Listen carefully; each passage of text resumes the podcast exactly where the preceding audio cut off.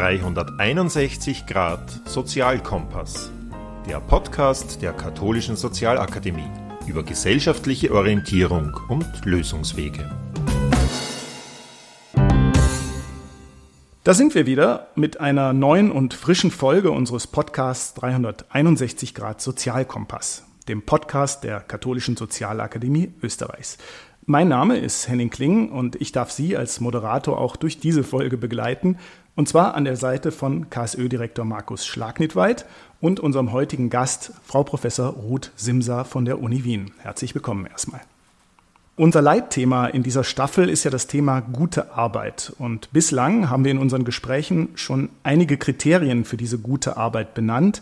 Letztlich, so könnte man vielleicht etwas sehr grob sagen, ist gute Arbeit jene, die man sogar machen würde, wenn man dafür nichts bekäme, für die man vielleicht ein Dankeschön bekommt, aber kein Gehalt, also Freiwilligenarbeit, die man gerne macht und mit Herzblut. Laut Statistik Austria engagierten sich rund 3,7 Millionen Österreicherinnen und Österreicher über 15 Jahre, regelmäßig und freiwillig bzw. ehrenamtlich, also fast die Hälfte. Tendenz im Übrigen steigend. Das soll im groben gesagt mal unser Thema heute sein, wobei es hier diesmal nicht um die Frage gehen soll, wie groß der Wirtschaftsfaktor Freiwilligenarbeit ist, den behandeln wir in einem eigenen Podcast, sondern Markus, was ist diesmal unser Fokus bei der Frage? Der Fokus äh, der heutigen Fragestellung ist die gesellschaftsintegrierende Rolle von Freiwilligenarbeit. Ich möchte es an einem kleinen Beispiel äh, oder Erlebnis schildern, das ich gerade unlängst hatte. Ende Mai äh, bin ich äh, durch das nördliche Weinviertel gewandert und durch mehrere Dörfer gekommen und in jedem Dorf, ich gefühlt in jedem, bei jedem dritten Haus war außen ein Schild angebracht mit grünen Zweigen um, umrahmt, ein dreifaches Hoch zum 1. Mai unserem Kapellmeister. Darunter stand dann die Trachtenkapelle XY. Zwei Häuser weiter ein dreifaches Hoch zum 1. Mai unserem Löschzugkommandanten. Natürlich Freiwillige Feuerwehr. Und das kam uns am Anfang fast etwas eigenartig vor, so ist das für ein seltsamer Brauch. Dann haben wir das aber in jedem Dorf, durch das wir gekommen sind, gesehen und haben gesagt, das ist eigentlich toll. Hier wird sichtbar gemacht, was Menschen tun für die Gemeinschaft. Aber natürlich wendet es auch den Blick bei einigen Häusern, bei vielen Häusern gab es ja auch kein Schild. Das heißt, es gibt auch, es gibt auf der einen Seite Menschen in unserer Gesellschaft, die sich oft unter hohem Zeitaufwand, Energieaufwand, auch Einsatz von Kompetenz und Schulungsaufwand hier engagieren, unentgeltlich. Andere leben aber auch davon, und tragen aber vielleicht wenig dazu bei. Das ist sozusagen auch noch eine Fragestellung, die, die heute interessiert, welche Rolle der Staat hier auch hätte, um hier auch für einen gewissen Ausgleich, für Gerechtigkeit zu sorgen. Damit ist schon das Feld bereitet, also die integrierende Kraft von Freiwilligenarbeit, wie du es skizziert hast. Über die Dinge wollen wir reden mit unserem Gast heute. Das ist Frau Professor Ruth Simsa. Sie ist Ökonomin und Soziologin am Institut für allgemeine Soziologie und empirische Sozialforschung der WU Wien. Sie war langjährige wissenschaftliche Leiterin des Kompetenzzentrums für Non-Profit-Organisationen an der WU Wien und neben vielen anderen Dingen ist sie auch Mitherausgeberin des Handbuchs NPO-Management, also für Non-Profit-Organisationen, das heuer in der siebten Auflage erschienen ist. Ihre Forschungsschwerpunkte sind Zivilgesellschaft und eben Non-Profit-Organisationen. Nochmal willkommen, Frau Professor Simsa. Vielleicht als erstes, Sie beraten und begleiten ja auch ehrenamtliche und Non-Profit-Organisationen. Was sind da Ihre Erfahrungen in den letzten Jahren? Wie hat sich dieses Feld verändert, wenn man dran denkt, an den Boom, wenn ich es mal äh, sage, unter Anführungszeichen, von ehrenamtlichen Engagement und Freiwilligenarbeit rund um die Flüchtlingsbewegung 2015, dann den beklagten Rückgang an Leuten, die sich für Vereine engagieren rund um die Corona-Pandemie oder danach, dass die Vereine buhlen wieder, dass Leute sich bitte engagieren. Und jetzt diese 2022er Studie, die sagt eigentlich, die Hälfte der Österreicher engagiert sich. Wie passen diese Bewegungen zusammen? Was hat sich da getan? Wie verändert sich der, der mhm. Markt an mhm. Freiwilligenarbeit? Mhm. Naja, das eine sind langfristige Entwicklungen und das andere, was Sie angesprochen haben, sind so momentane besondere Situationen, würde ich so sagen. Also es war wirklich wahnsinnig spannend 2015, wie viele Leute da auf Bahnhöfe gegangen sind, Leute zu sich nach Hause geholt haben, bei der Caritas Kleidung sortiert haben und, und, und. Ich kann dann noch gern mehr sagen, das hat ja positive wie auch negative Aspekte, weil, also ein negativer Aspekt ist, da haben Menschen Arbeit gemacht, die eigentlich eine, eine, eine Aufgabe des Staates wäre, die Menschen tun sollten, teilweise die das gelernt haben. Auf der anderen Seite war das total faszinierend, wie ganz viele Menschen haben gesagt, ich kann jetzt endlich was zurückgeben. Meine Großeltern sind geflüchtet und ich, mir geht's gut, ich möchte helfen, ich möchte was beitragen. Ne? Also ich bin jetzt gleich bei diesem Flüchtlingsteam, das sehr, sehr vielschichtig war. Also wahnsinnig viel Tolles geleistet von der Zivilgesellschaft im Rahmen von Non-Profit-Organisationen, das ist das formelle, die formelle Freiwilligenarbeit und Leute, die einfach am Bahnhof fahren und helfen, informelle Freiwilligenarbeit, Nachbarschaftshilfe und so weiter. Ja, dann mit Covid war natürlich, war es einerseits schwieriger, also im Rahmen von Vereinen, ich kann, Fußballtraining war nicht möglich, Nachmittagsbetreuung von Kindern, Kulturveranstaltungen, all diese Dinge, wo viel freiwillig gearbeitet wird, waren nicht möglich. Gleichzeitig ist die Nachbarschaftshilfe angestiegen. Ich gehe einkaufen für die Nachbarin oder ältere Bekannte und so weiter. Das ist im Verlauf der Pandemie wieder weniger geworden. Also das sind so diese, diese zyklischen Dinge, haben wir ja auch jetzt wieder gehabt, 2022 mit dem Ukraine-Krieg, wo ja wieder ganz, ganz viel Flüchtlingsbetreuung in der Hand von Privaten war, wo es auch dann schon Kritik wieder gab. Sagen, das sollte nicht in diesem Umfang unsere Aufgabe sein. Ne? Das, wenn ich auch gleich springen darf zu dem, was ist die Aufgabe des Staates? Also mein Bild davon, das ist ja eine politische Frage oder eine halt Frage der Haltung. Meine Haltung dazu ist die, Sozialstaatliche Aufgaben sollten im Wesentlichen vom Sozialstaat, vom Staat gemacht werden oder den Gemeinden von der öffentlichen Hand. Und das Zusätzliche, das, was eine, ein Staat nicht machen kann, weil es zu vielfältig ist, zu kleinräumig, zu, also niederschwelliger sein soll, da habe ich dann die Freiwilligen, die das, die noch irre viel beitragen können. Wenn ich noch einen Satz zur langfristigen Entwicklung, da ist der Trend eigentlich ungebrochen. Das wird viel projektförmiger, momentaner, also un, un, unsteter. Also die Zahlen sind relativ stetig, immer so ein bisschen unter der Hälfte, was die Leute, also am Prozent. Aber während früher, da war der Vater beim Roten Kreuz, die Tante beim Roten Kreuz, bei mir war es der Turnverein. Meine ganzen Verwandten mütterlicherseits waren beim Turnverein, ich natürlich auch, haben dort ehrenamtlich, war mein Opa Kassier, dann mein Onkel und so weiter. Das gibt's nimmer. Jetzt sage ich, ich mache da bei einem Projekt mit und dann dort. Ja, jetzt vielleicht in der Flüchtlingshilfe jetzt ganz was anderes. Ja, bitte. Vielleicht gibt es da auch ein Stadt-Land-Gefälle. Ich selber lebe am Land und da ist es selbstverständlich, dass man bei der Freiwilligen Feuerwehr ist oder beim Sportverein, beim Fußballverein. Alles andere zählt ja nicht so ungefähr. Also da gibt es, glaube ich, auch ein Stadt-Land-Gefälle, oder? Dabei. Ja, sicher. Ja. Welche Tätigkeiten gemacht werden, wie viel gemacht wird mhm. und vielleicht auch, ob seine Verpflichtung ein bisschen mehr gibt. Ich weiß nicht, ob am Land es vielleicht erwartet wird. Mhm. Aber Ihr Beispiel war ja schön mit dem, was diesen Zusammenhalt und das Vergemeinschaftende mhm. von Vereinen ja. und, und, dieser ehrenamtlichen Tätigkeit ja. zeigt. Gell? Ich möchte noch mit einem anderen Beispiel einsteigen und Sie dann auch fragen, ob es hier auch wissenschaftliche Studien und Befunde dazu gibt, wie stark Freiwilligenarbeit und der Anteil, ein hoher Anteil in der Bevölkerung von freiwilligen Arbeiten korreliert auch mit, mit, äh, mit einem starken gesellschaftlichen Zusammenhalt und Solidarität. Ein Beispiel auch aus meinem Leben ich habe mehrere Jahre in Italien gelebt und da ist mir erst bewusst geworden, dass es eine flächendeckende freiwillige Feuerwehr in den ländlichen Regionen eigentlich nur im deutschsprachigen Raum gibt. Zumindest nicht in Italien. Ich habe in Südtirol mit einem äh, Carabiniere Maresciallo gesprochen, der selber aus der Gegend von Neapel äh, stammte der selber gesagt hat, das war für ihn neu, dass es hier in Südtirol in jedem Dorf eine freiwillige Feuerwehr gibt. Das gibt es im restlichen Italien so nicht. Er hat gesagt, da sind wir viel zu individualistisch. Ich, ich empfinde das selber als eine ganz hohe Qualität von Zivilgesellschaft, aber lässt sich sagen, dass gibt es hier zwischen Ländern auch vergleichende Studien, wo dieses Maß an Ehrenamtlichkeit niedriger ist dass sich das auch in anderen Bereichen der gesellschaftlichen Organisation und der Lebensqualität und so weiter niederschlägt? Ja, es ist vielschichtiger. Es ist nicht nur die Zahl der Ehrenamtlichen, sondern wie auch sonst die Kultur und das Land gestrickt ist. Beispiel, bei uns ist tendenziell weitaus mehr Ehrenamtlichkeit äh, wird geleistet als in südlichen Ländern. Jetzt heißt das nicht, dass dort weniger Zusammenhalt ist, sondern wenn man fragt, die NPO-Forscher, also Forscherinnen, warum ist das bei euch so? Na, da übernimmt viel mehr die Familie, die Großfamilie. Ebenfalls in so, äh, in, in östlichen Ländern ist das auch oft der Fall. Aber grundsätzlich auf jeden, also auf jeden Fall.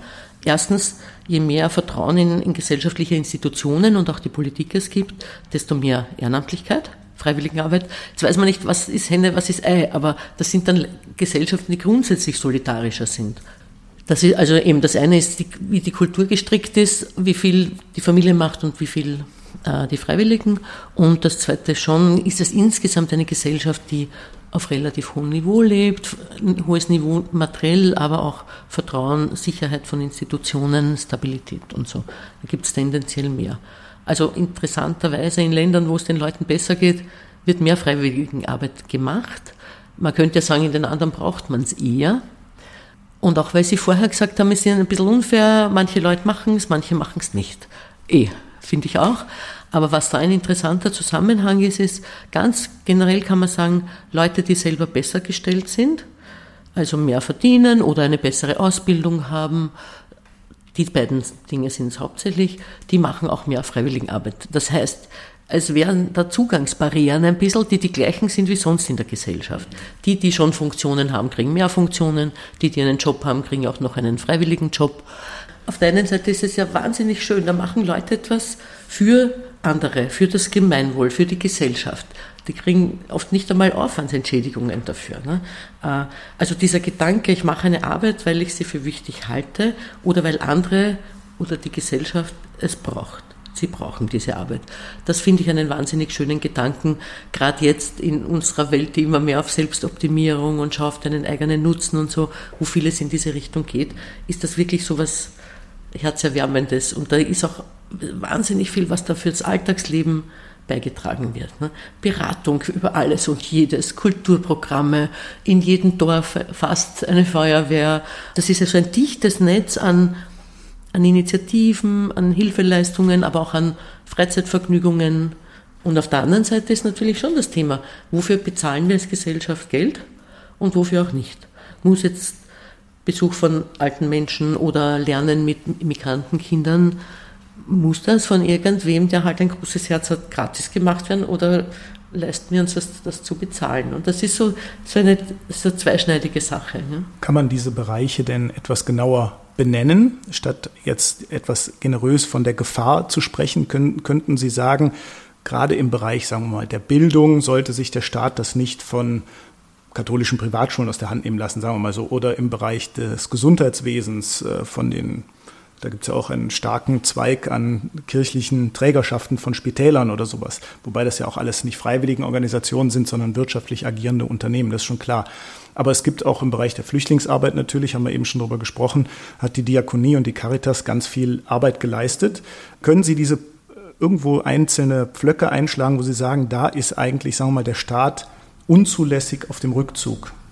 Ja, ich finde, alle, also alles, was mit sozialer Daseinsvorsorge zu tun hat und mit Infrastruktur, Infrastruktur, also jetzt von Verkehr über Bildung, über Gesundheitssystem, also diese beiden Bereiche, soziale Daseinsvorsorge gehört auch dazu.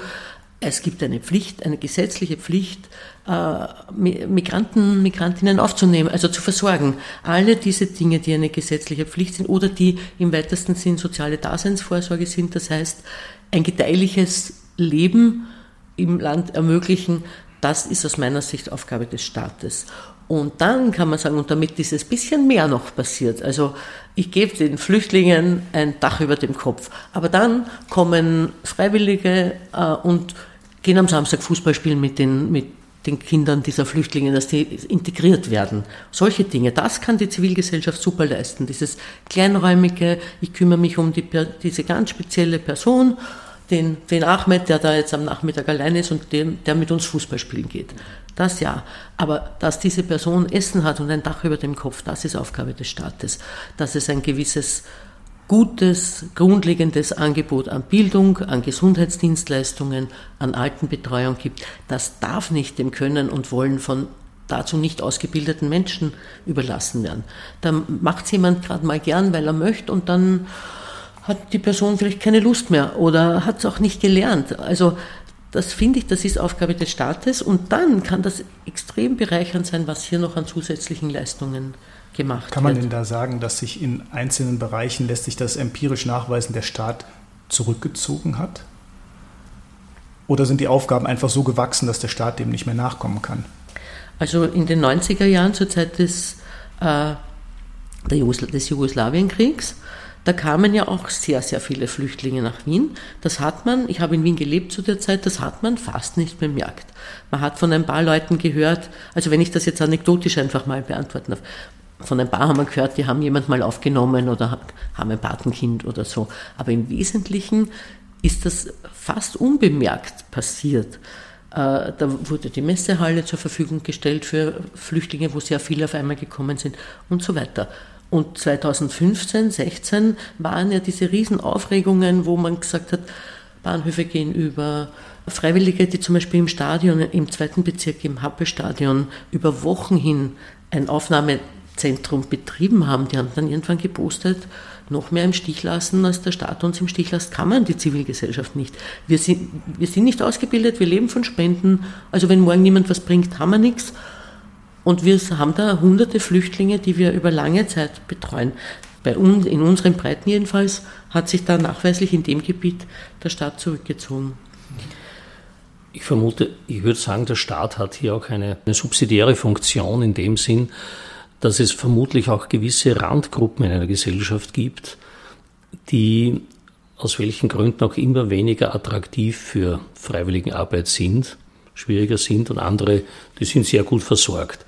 Ich glaube, das ist auch so ein Punkt, wo der Staat eine, eine Funktion hat, äh, darauf, dafür zu sorgen, dass die nicht sozusagen außen vor bleiben. Ja.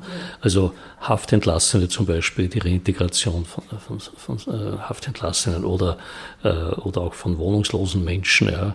Viele engagieren sich für Tierschutz, für was auch immer, ja, aber in dem Bereich fehlt es oft. Ja. Mhm. Äh, das, das, das Netz sozusagen der Zivilgesellschaft da würde ich auch meinen, da hat der Staat auch eine, eine Funktion hier. Wobei es wahrscheinlich wieder Aufgabe der Zivilgesellschaftlich, der Zivilgesellschaft und von Organisationen ist, auf diese Lücken auch äh, hinzuweisen. Ja, das ist jetzt auch ein wichtiger Punkt, finde ich, weil wir haben jetzt gesprochen von, vom größten Bereich der Freiwilligenarbeit, nämlich der sozialen Arbeit. Und dann kommt Erholung, Sport, Kultur. Ja? Mhm. Und Rettungs- und Not, Not, Notfalls, also wie sagt man, nach Überschwemmungen oder so, diese Notfallhilfe. Ne? Einsatz, genau. Aber dann gibt es einen ganz großen Bereich von Advocacy, politischer Arbeit, wie immer man es bezeichnen möchte, die Klimaaktivistinnen, die Umweltschutzorganisationen, äh, auch sozial, also Advocacy, also politische Organisationen, die auch sagen, wie zum Beispiel die Armutskonferenz, die antreten, um gerechtere Welt zu schaffen und Armut zu verhindern. Ne? Die machen nicht soziale Arbeit direkt, sondern die kämpfen für bessere Rahmenbedingungen. Und das wird natürlich alles unbezahlt gemacht und ist ja auch Arbeit, die, die so quasi die, der Brandmelder der Gesellschaft ist. Ne? Die freiwillige Feuerwehr kommt, wenn es brennt, aber der Brandmelder sagt, Moment, wir haben da, wir machen zu wenig für den Umweltschutz oder was es, welches Thema es auch immer ist. Ne?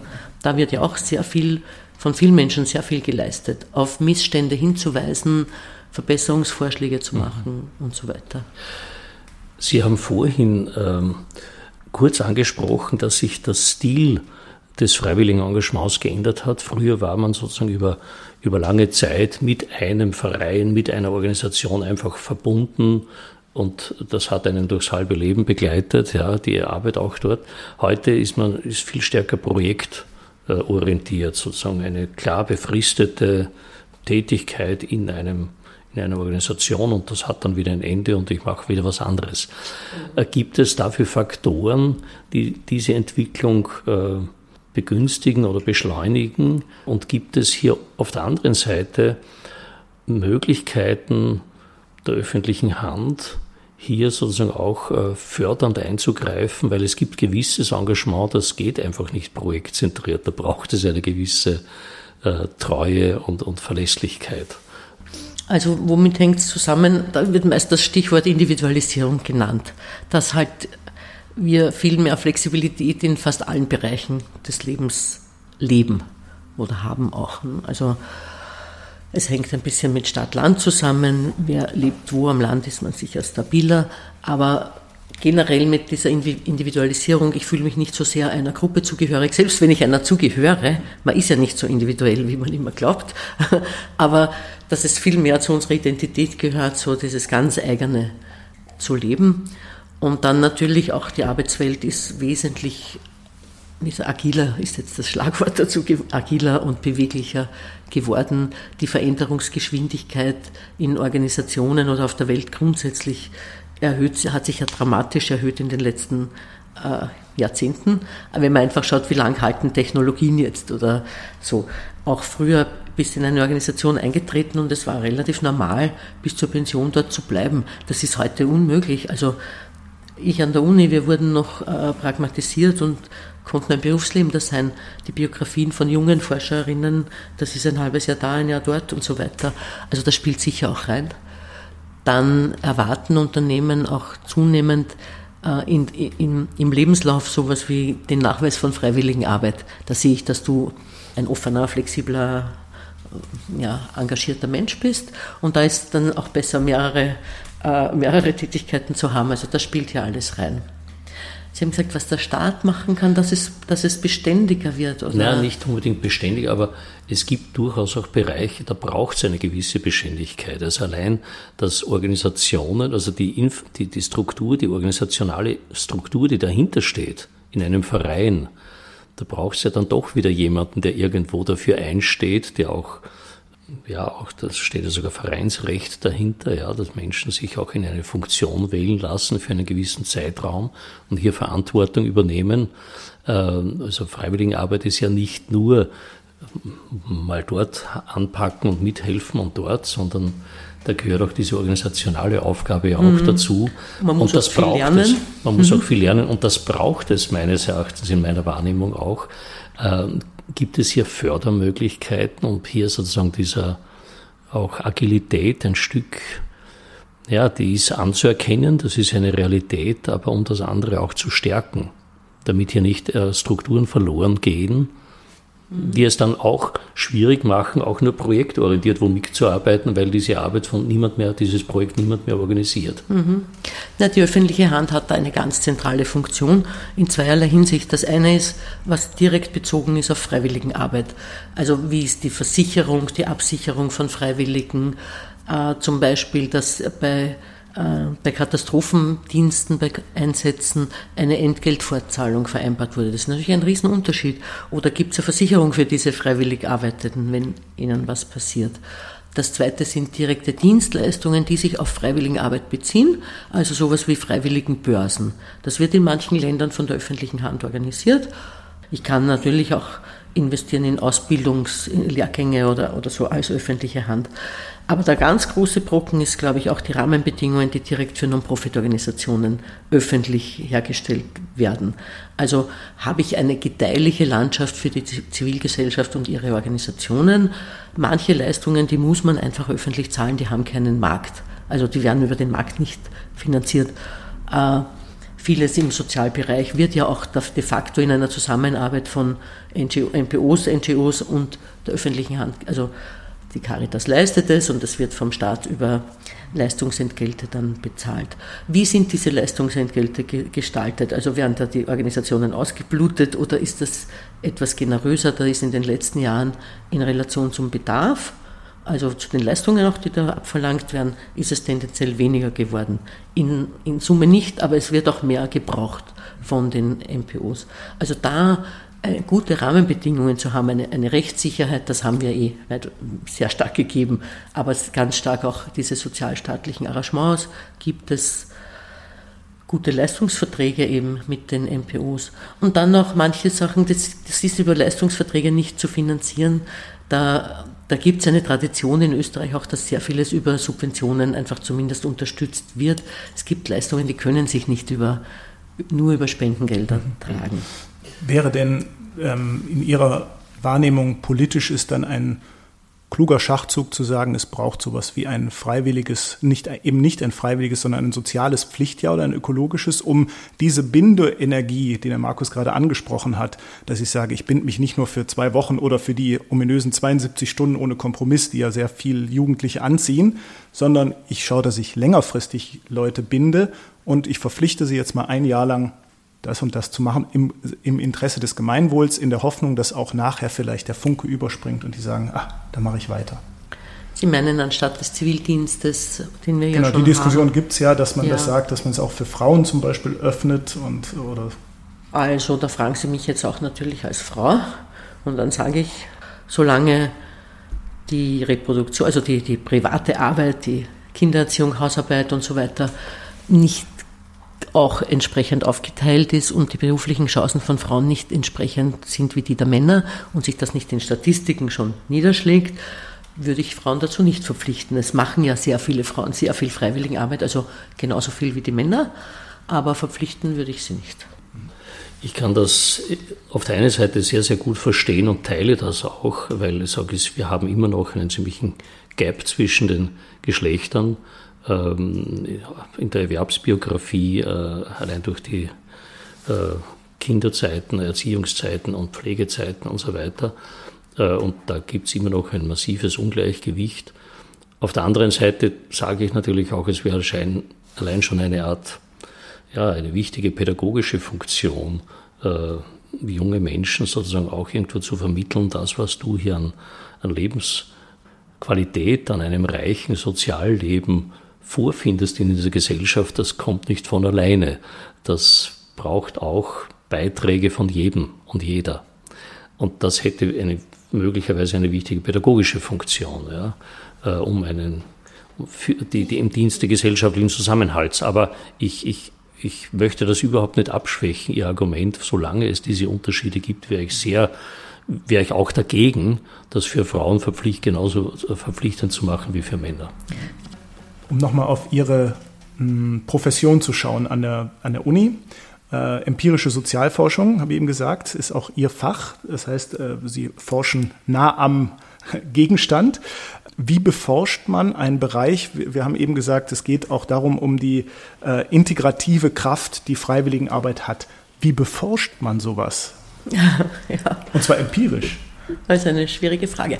Also das eine ist das Quantitative dass ich sage, ich, ich habe Statistiken, die zum Beispiel zeigen, wie hoch ist der Anteil der freiwilligen Arbeit in dieser, diesem Land und wie hoch ist, dass Leute sagen, ich habe ein positives Lebensgefühl, ich habe Vertrauen in Institutionen, ich fühle mich in diesem Land wohl. Also das kann ich ja alles quantitativ erforschen. Wenn das repräsentative Umfragen sind, kann man da sehr viel heraus. Das ist die eine, das sind das, was ich auch vorher zitiert habe, schon so quantitative von Makrodat auf Makrodaten, Mikrozensuserhebung zum Beispiel, beruhende Untersuchungen. Und da kann man natürlich erstens sagen, wie viel wird überhaupt geleistet. Das macht ja das Sozialministerium bei der freiwilligen Arbeit regelmäßig. Wie hoch ist der Anteil der, der Männer, der Frauen, der Jüngeren, der Älteren, der einzelnen Altersgruppen. Ja, und das andere ist, dass ich qualitativ natürlich forsche. Das heißt, ich mache zum Beispiel Interviews, ich mache Beobachtungen, äh, Gruppendiskussionen und die, aber ich mache es zum Beispiel viel über Interviews. Wir haben viele Interviews gemacht mit Freiwilligen, die uns dann auch erzählt haben, warum machen wir das, was bringt es mir persönlich, was habe ich, was ist das, was mich dran glücklich macht oder wo ich eigentlich mir selber helfe irgendwo. Also es ist eine lange Diskussion auch in der ganzen freiwilligen Forschung. Ist das eigentlich altruistisch? Also da macht man es für den anderen oder ist es eigentlich eh auch egoistisch, weil mir macht es ja Freude zu helfen. Bis dann irgendwann die Wissen, also die Wissenschaftler, die ich kenne, gesagt haben, ist völlig egal. Also idealerweise hilft es beiden. Ne? Aber das wären so die, die Zugangsweisen. Wir sprechen ja hier im Rahmen der katholischen Sozialakademie. Wir haben schon angetippt, dass ja auch gerade aus dem kirchlichen Bereich, sowohl evangelisch als auch katholisch oder christlichen Bereich, viel ehrenamtliches Engagement passiert, Freiwilligenarbeit. Schlägt sich das in irgendeiner Form auch bei diesen Interviews nieder, dass Leute sagen, meine Motivation ist die, dass ich mich als Christ empfinde oder sowas? Sind das Sachen, die bei Ihnen auch hin und wieder mal aufschlagen in der Forschung? Ja, also dass es Leute auf ihre Religion zurückführen, ich frage ich frag meist sehr allgemein, was sind die, also eher sehr offen, was sind denn ihre Motive oder so. Ich denke gerade nach. Es kommt schon raus, das habe ich so gelernt, das ist meine Ethik, das ist meine Religion. Ja, es ist jetzt nicht das, was ich als erstes gehört habe, immer. Ganz viel war das, mir geht's gut, ich möchte was weitergeben. Oder mir wurde geholfen, ich möchte was weitergeben. Oder dass in unserer Familie war das immer schon normal, dass man anderen helfen muss. Und da vermute ich jetzt mal, dass das sehr viele, in vielen Familien auch religiös begründet war. Dass die Leute das, ich glaube, dass ihnen ihre Religion, das ist einem so intus und so selbstverständlich, dass man es gar nicht mehr darauf zurückführt. Du lernst eine bestimmte Haltung und das ist dir dann ja ganz normal. Darum glaube ich, dass ich es relativ selten gehört habe, aber ich würde vermuten, wenn ich da weiterfrage, dass das dann tatsächlich mit der Religion zusammenhängt. In anderen Religionen zum Beispiel ist auch recht erforscht. Unter Muslimen ist das ja sehr eine religiöse Pflicht, dieses was geben, was spenden. Also da wird das expliziter auf die Religion zurückgeführt, weil da ist es offenbar eine explizite Anforderung seitens der Religion. Beim Christentum ist ja das äh, Lieb deinen Nächsten wie dich selbst und daraus kann ich ableiten, dass das heißen kann, ihm zu helfen.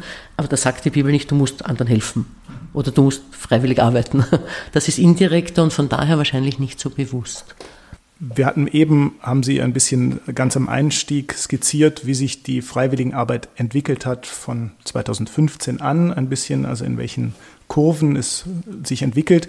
Vor dem Hintergrund Ihrer Forschung kann man auch eine Prognose wagen, wie es weitergeht. Ich habe in der Vorbereitung ein bisschen in einen Freiwilligenbericht unter ähm, Rudi Anschober noch reingeschaut von 2019, wo das Thema Digitalisierung als großer Faktor, den haben wir jetzt noch gar nicht angesprochen, der des freiwilligen Engagements angetippt wurde als Ausblick, dass da noch viel Luft nach oben ist.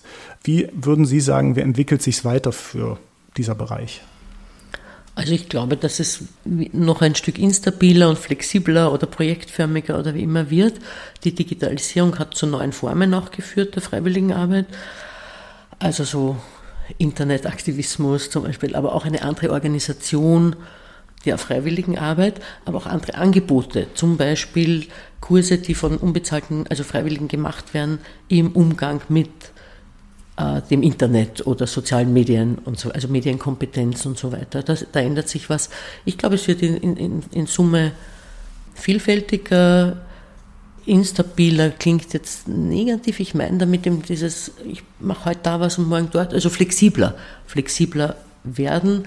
Möglicherweise geht es auch in die Richtung, aber das ist nur eine reine Vermutung, weniger soziale Leistungen, weniger Dienstleistungen und mehr äh, freiwilliger Aktivismus, also zum Beispiel ganz viel wird ja gemacht an Bild Umweltbildung.